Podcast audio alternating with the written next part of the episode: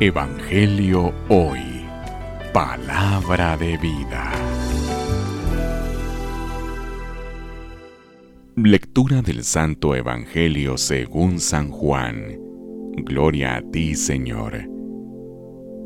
En aquel tiempo Jesús dijo a sus discípulos, Aún tengo muchas cosas que decirles, pero todavía no las pueden comprender.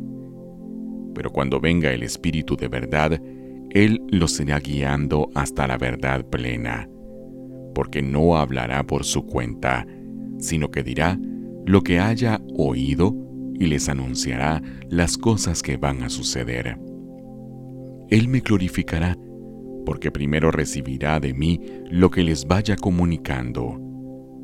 Todo lo que tiene el Padre es mío. Por eso he dicho que tomará de lo mío y se lo comunicará a ustedes. Palabra del Señor. Gloria a ti, Señor Jesús. Evangelio hoy. Palabra de vida.